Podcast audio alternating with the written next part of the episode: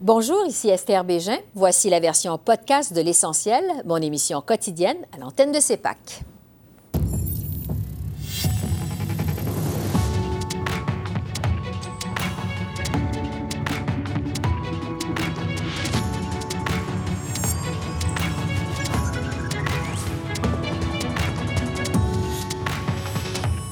Soir, témoignage fort attendu de la commissaire de la GRC, Brenda Lucky, à la commission d'enquête sur l'état d'urgence. On fait le point avec l'ex-commissaire adjoint Pierre-Yves Bourdua. Sommet du G20, rencontre entre le président Xi et Justin Trudeau sur les fonds d'allégations d'interférence pour la Chine dans les élections canadiennes. Les politologues Geneviève Tellier et Daniel Bellan sont avec nous. Et la vérificatrice générale du Canada fustige le gouvernement fédéral pour sa gestion des données des Canadiens dans le nuage, sa protection de la souveraineté dans l'Arctique et ses programmes visant à réduire l'itinérance. Nous nous entretenons avec Karen Hogan.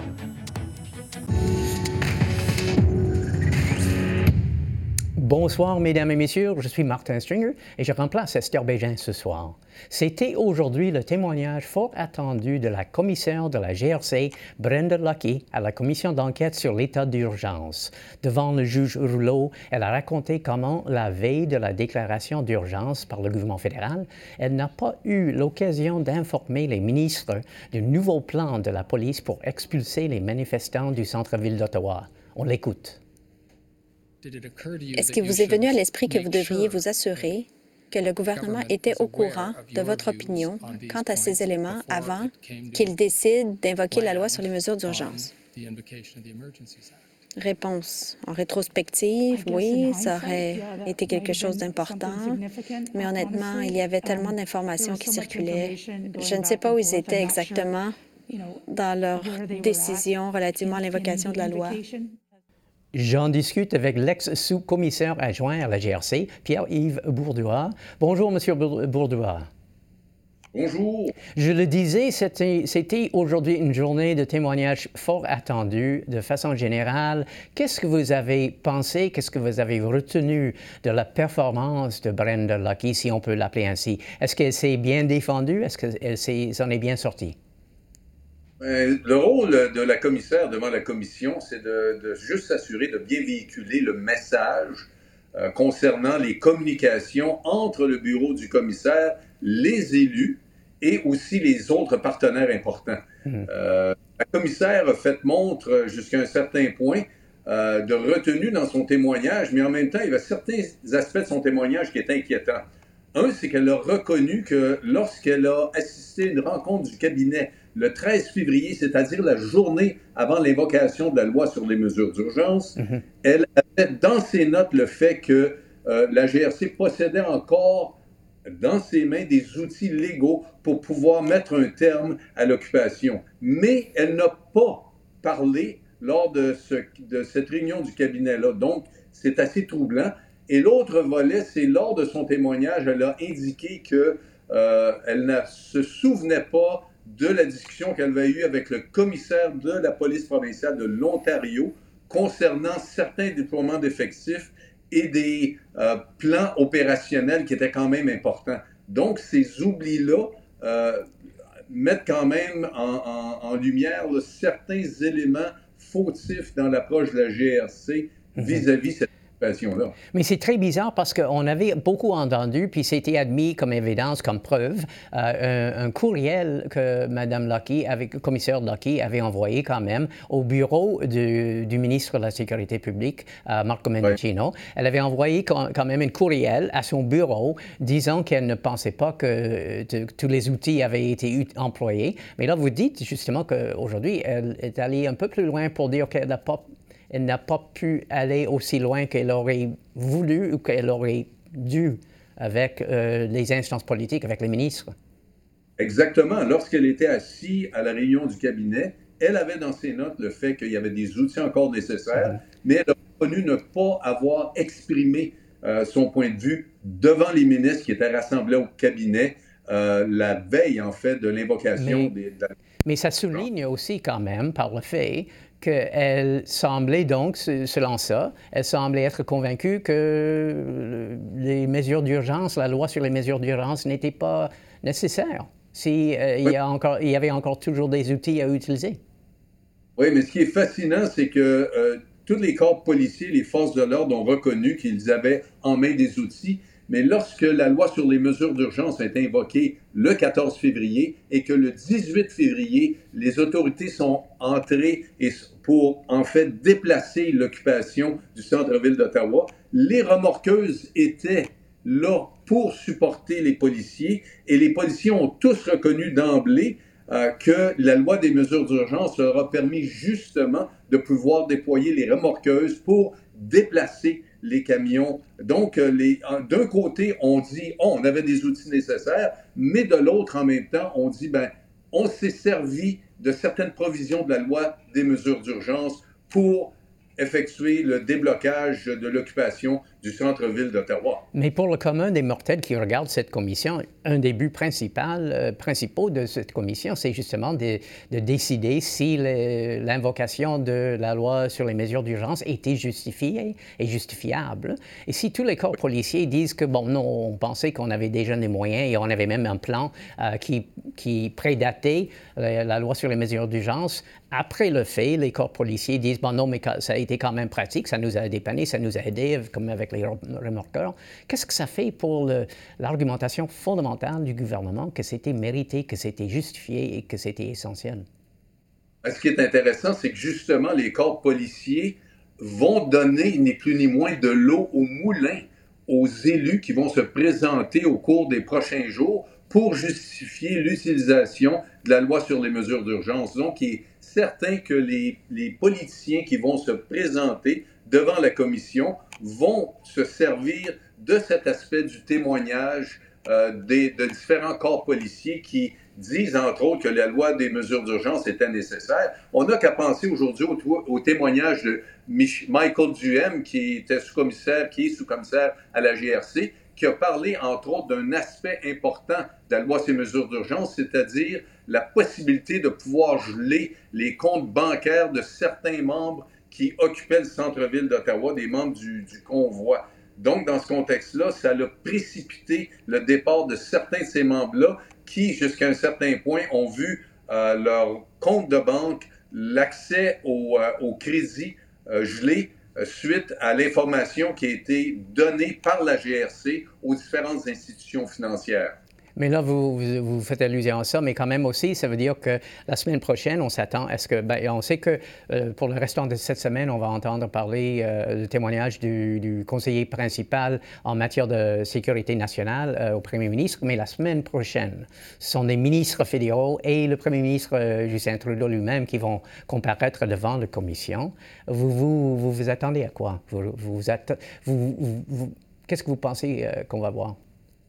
Ce que je vais trouver fascinant de mon côté, puisque je trouve très, très intéressant à suivre la commission, c'est à quel point est-ce qu'il y a un lien, euh, une zone grise entre, les, par exemple, les autorités policières qui gèrent une situation qui est hors du commun. D'ailleurs, la commissaire Lucky de la GRC a reconnu aujourd'hui que c'était une situation qu'elle n'avait jamais vue de tout son service. Et de l'autre côté, c'est les élus qui, eux, voient cette occupation-là, mais d'une perspective euh, qui est, euh, est ni plus ni moins de la gestion de la paix publique. Donc, ça va être intéressant de voir dans quelle mesure est-ce que les élus vont se servir des témoignages euh, de certains hauts gradés policiers pour justement justifier l'utilisation de la loi sur les mesures d'urgence. Mm-hmm.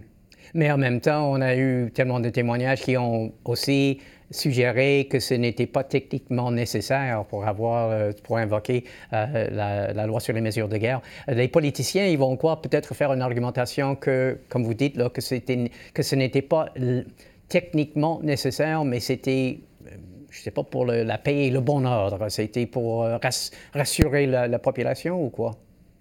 Oui, effectivement, parce que si, le, d'ailleurs, le directeur Vigneault, le directeur du Service canadien de renseignement de sécurité mhm. a clairement aux élus, quelques jours avant l'évocation de la loi, que, à son avis, à lui, il n'y avait pas de menace ben de violence contre les personnes, contre les propriétés, il n'y avait pas de menace d'espionnage ou de subversion de la part de, d'un pays étranger. Donc, la, la, loi n'était pas, selon lui, nécessaire pour mettre un terme à cette occupation-là. Par contre, les élus, eux, regardent ça comme une personne qui regarde l'ensemble de la population et toute l'instabilité que ça a créé, mm-hmm. non seulement pour les policiers et les, citoyens de la ville d'Ottawa, mais on, qu'on pense à Coutts en Alberta ou euh, le, pont à Windsor qui aussi bloqué. Ce qui met la table pour des témoignages très intéressants la semaine prochaine. Euh, Pierre-Yves Bourderas, ex-sous-commissaire adjoint à la GRC, merci beaucoup. Ça m'a fait plaisir.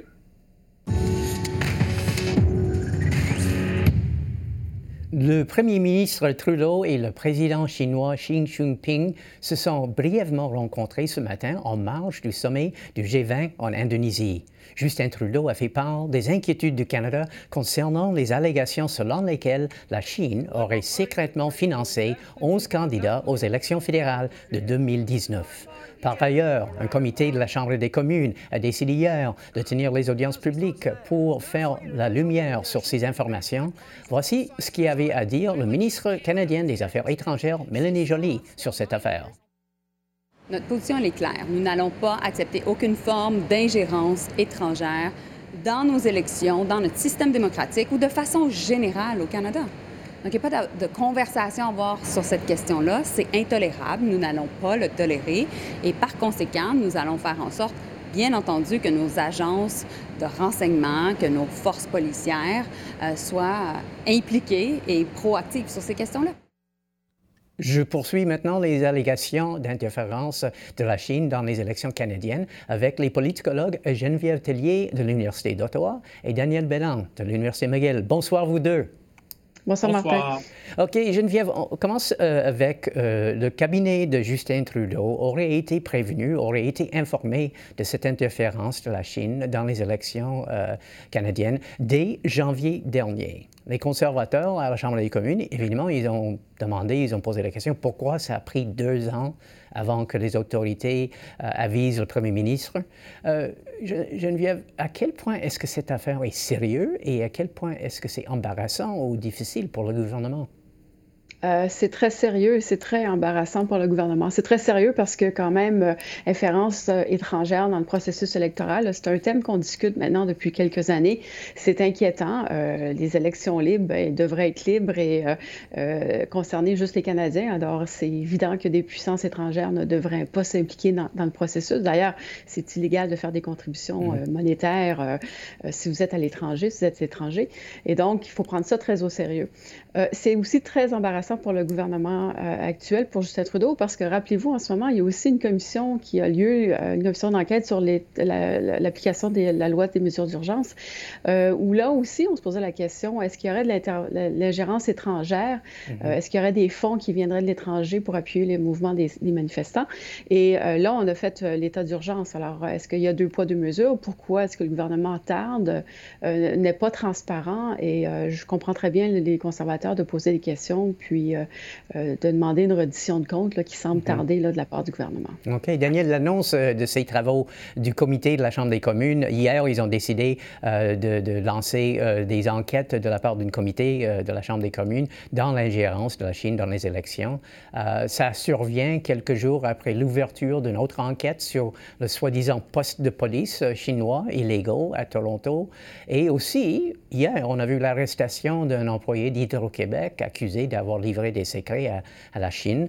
Euh, est-ce que la question de la Chine pourrait devenir un enjeu important ou plus important pour l'opposition à Ottawa? Et est-ce que ça peut être aussi difficile, euh, une, lame double tranchant pour les conservateurs?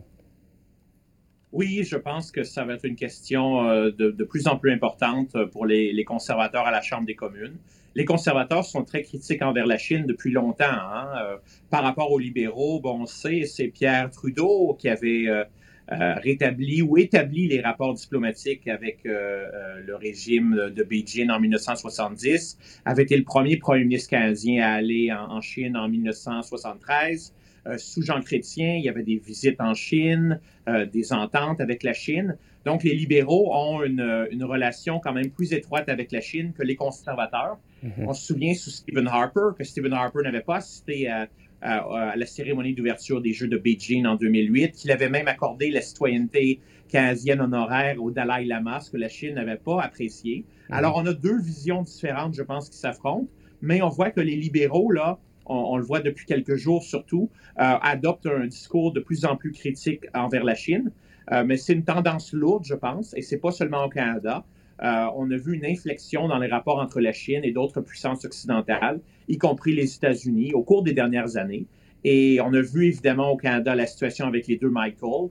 Euh, donc, si, je pense que la, situation se détériore euh, lentement et ça donne des munitions aux conservateurs qui comme je l'expliquais plus tôt, euh, sont, sont, plus critiques envers la Chine que les libéraux depuis très longtemps. Mais si, moi, moi je soulève un peu l'autre côté de la médaille politique pour les conservateurs, et je, je, pose la question à vous deux. Euh, commençons par vous, Daniel. Euh, l'autre côté, c'est qu'on a eu quand même les candidats conservateurs et aussi les candidats défaites conservateurs dans la dernière élection qui ont dit à leur parti qu'ils ont souffert à cause de leur position qu'ils ont prise face, euh, au gouvernement de Chine, mais ils ont souffert aussi auprès des populations chinoises euh, au Canada. Euh, ils disent qu'ils ont perdu leur tentative de réélection ou d'élection à cause d'un backlash, si on veut, de la communauté chinoise au Canada.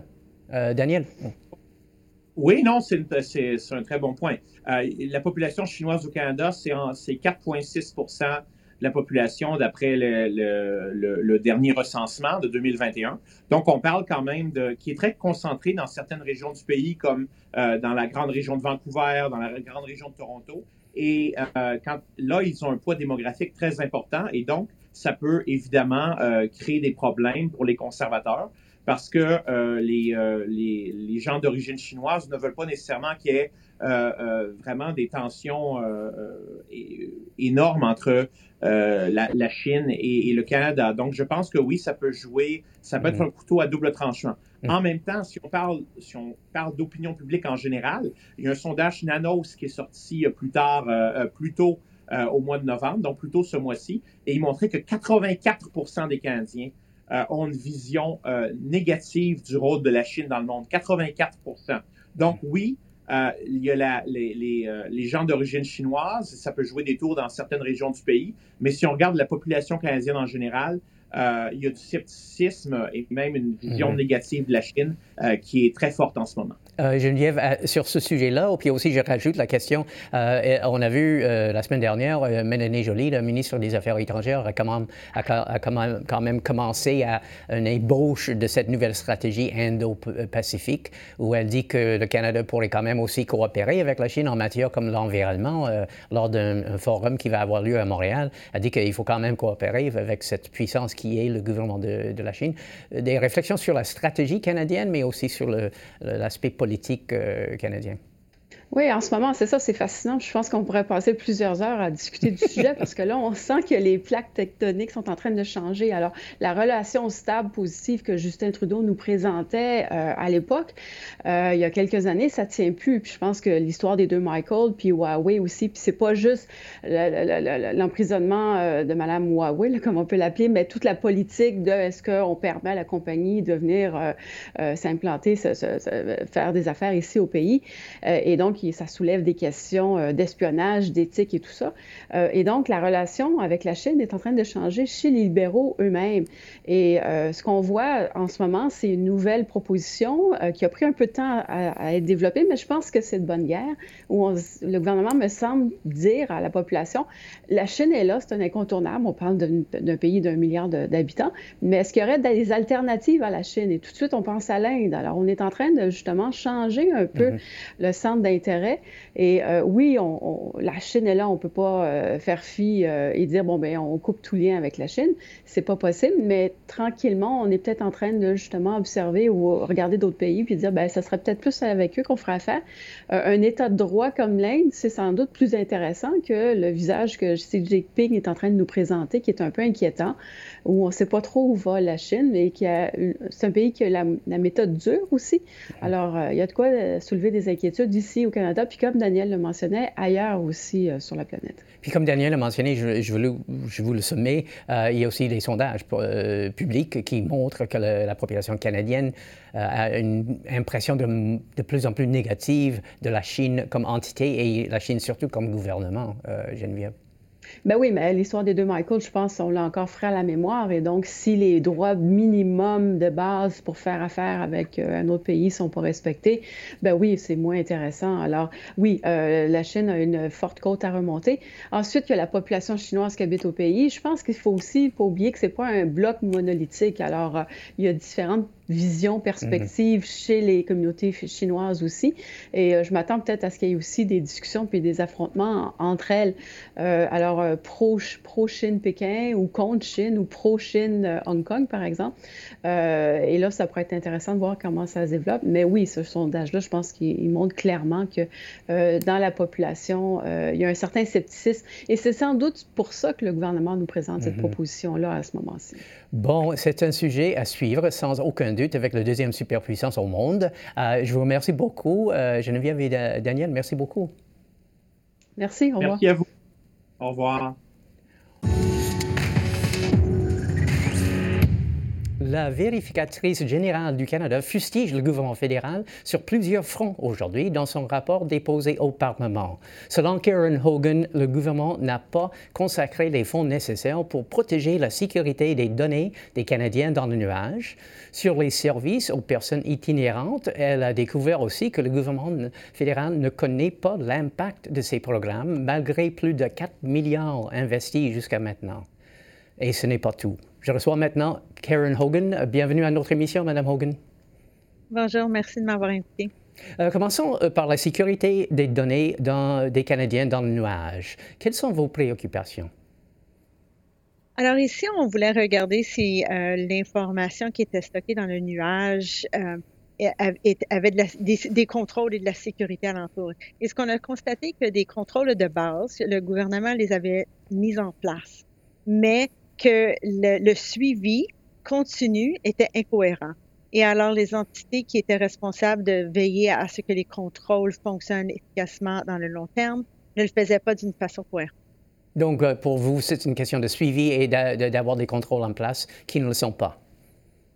Oui, c'est une question qu'au début, quand il y a une transition ou un contrat avec des fournisseurs euh, pour euh, des services infonuagiques, que le, le vérifier est là au début, que les contrôles existent. Mais les contrôles doivent être efficaces dans une durée de temps, pas seulement à un point de temps. Et c'est vraiment le suivi mhm. euh, qui manquait ou ce qu'il y avait des lacunes. Alors, c'est le temps de resserrer les contrôles et de s'assurer, avant que trop d'informations euh, se, se, déplacent au nuage, euh, que les contrôles sont bel et bien en place et que les rôles et responsabilités sont bien connus. Et ça fait quand même un certain temps qu'on est en train de migrer les informations dans le nuage. Je pense que ça, fait quatre ans depuis que le Conseil du Trésor euh, encourage les ministères d'utiliser le, nuage.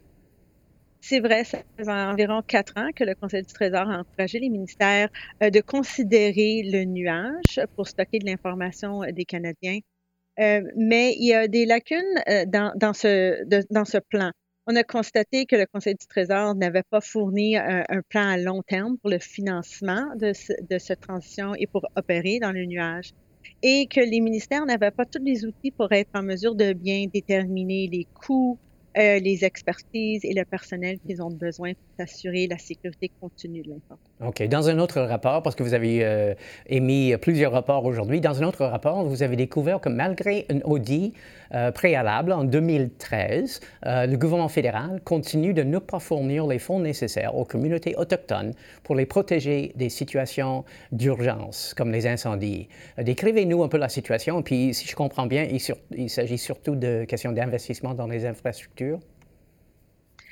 euh, oui, on a, on a fait un suivi avec euh, Service aux Autochtones Canada pour savoir s'ils avaient euh, apporté les soutiens nécessaires pour les communautés des Premières Nations pour traiter ou pour, pour gérer vraiment les urgences, que ce soit des inondations ou des feux de forêt. on a trouvé quelques lacunes. vraiment avec le, l'augmentation de la fréquence et l'intensité de ces urgences naturelles que le gouvernement prenait, investissait plus de temps, environ trois, trois fois et demi de plus d'argent à répondre à une urgence au lieu de prévenir et être plus préparé. Et c'est cette approche-là qu'on a recommandé, c'est de vraiment avoir un investissement au préalable au lieu de seulement réagir. Donc, vous dites que c'est trois fois plus, de, trois fois et demi fois plus d'argent dépensé à évacuer les réserves et les, les, les communautés autochtones que d'investir dans les infrastructures qui auraient empêché l'évacuation. Oui, en effet, on a constaté que le ministère avait euh, une arriérée de, de, projets approuvés d'infrastructures pour atténuer les risques et les impacts euh, des urgences, euh, mais qu'environ 112 projets étaient approuvés, mais non financés. Alors, il y a un manque de financement vraiment euh, et un investissement dans la préparation au, lieu de juste la réponse. OK. Un autre sujet, dans un autre des, des, audits, vous estimez que le gouvernement fédéral a perdu la capacité de pleinement surveiller et de protéger la souveraineté euh, dans l'Arctique canadienne. Euh, quel est le problème? Alors, on a, on a, complété une audit sur la surveillance des eaux arctiques. Avec le changement climatique, avec euh, la glace dans l'Arctique, les eaux sont beaucoup plus navigables. Et le trafic a augmenté durant les trois dernières décennies ce qu'on a constaté, c'est que les entités fédérales qui surveillent et qui répondent aux, incidents dans l'article euh, n'ont pas adressé des lacunes de longue date. En effet, ils ont identifié des lacunes jusqu'à 2011 et il y a très peu d'actions concrètes pour euh, adresser ces, lacunes. Euh, c'est un peu de l'investissement dans l'équipement qui est désuet, mais aussi des lacunes dans la, surveillance euh, de mhm. l'Arctique. Pour la surveillance ou pour les patrouilles, le gouvernement a quand même annoncé des brises-glaces, euh, des vaisseaux, des vaisseaux de, patrouille euh, arctiques, mais ils sont en retard?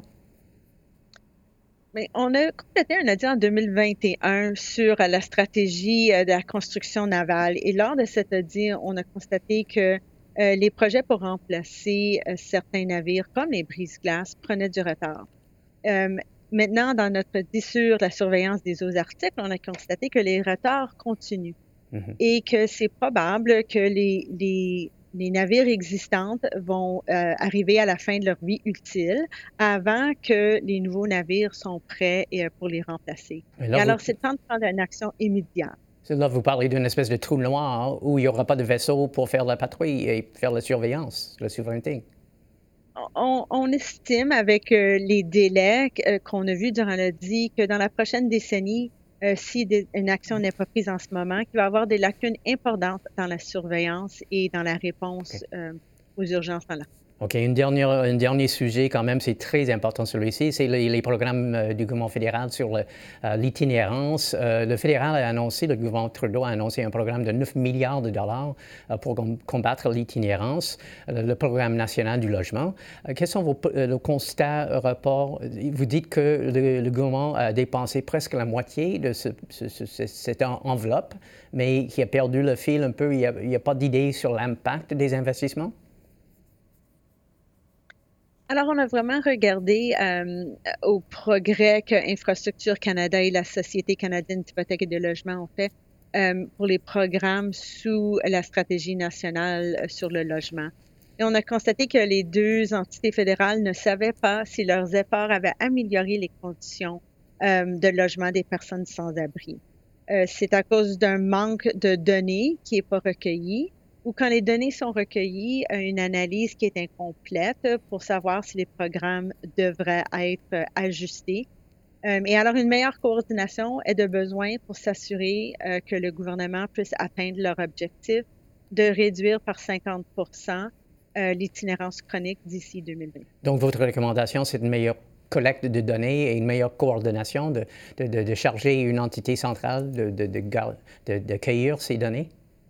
Absolument. On a trouvé qu'il y avait un manque de leadership dans le domaine. Il n'y avait aucune des entités qui se sentaient responsables euh, d'adresser euh, l'objectif de, réduire l'itinérance chronique par 50% Alors, un peu de leadership avec une meilleure coordination et certainement euh, une meilleure collecte de données pour adresser la problématique. on a conclu que c'est peu probable que le gouvernement va atteindre son objectif, mais ils peuvent quand même se mettre sur une bonne voie OK. Karen Hogan, vérificatrice générale du Canada, merci beaucoup.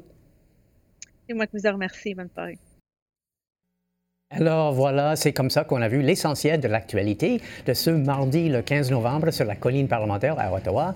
Martin Stringer qui vous remercie d'être à l'antenne de CEPAC, la chaîne d'affaires publiques par câble. Bonne fin de soirée et à demain.